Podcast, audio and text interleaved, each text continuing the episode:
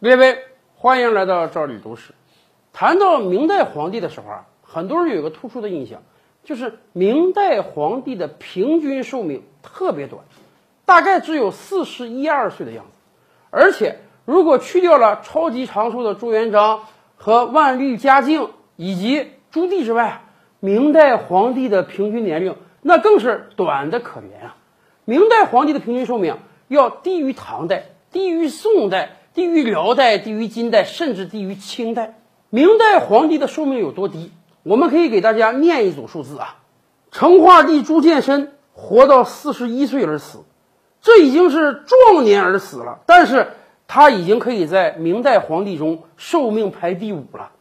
在他以下，朱常洛、朱瞻基、朱祁镇、朱佑樘。全都活到三十八九岁就死了。更可怜的是朱由检、朱厚照、朱祁钰，那都是三十一二岁就死了。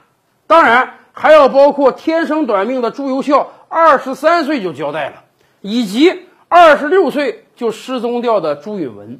明代皇帝的寿命怎么能低到这个状态？有人总结啊，大概有两点原因。其一就是明代皇帝啊爱服用丹药。啊，中国古代皇帝就有这个毛病，有的是为了追求长生不老，有的是为了追求自己时间能长点，多找几个，所以爱吃丹药，结果丹药严重的损伤了他们身体的健康。而还有一个原因，有人说可能是基因的原因。大家这两天都看《大明风华》了吧？在《大明风华》中啊，明成祖朱棣有一个很大的苦恼，那就是。到底是传位给老大朱高炽呢，还是传位给老二？他觉得老二啊很像自己，又有能力又能打仗，他很想传给老二。而且老大朱高炽啊，身体肥胖，体弱多病啊，很有可能活得还没有他时间长。按道理讲，你选皇帝要选个有能力的吧，好歹你得选个能活得长的吧。但是啊，从另外一个角度上讲，朱棣自己。已经做了大逆不道的事情了，他很想在他之后啊，明代的政治回归正常。什么叫正常？就是每一代都能把嫡长子立为皇太子啊，其他的亲王呢没有觊觎之心，我们的权力交接很顺畅。他不想自己的历史啊在儿孙身上重演，而最终坚定了他传位给朱高炽的信心呢，来源于朱高炽有个好儿子，人称。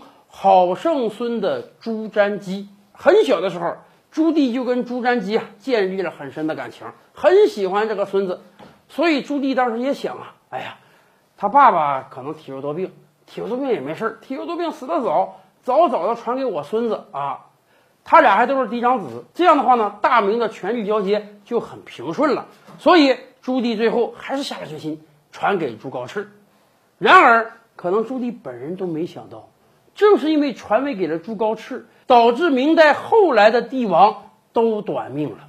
你想啊，朱高炽本人基因可能有点问题，常年体弱多病，身体肥胖，他的这个基因导致他儿子朱瞻基虽然人称好圣孙，但是四十岁以前就死于非命了。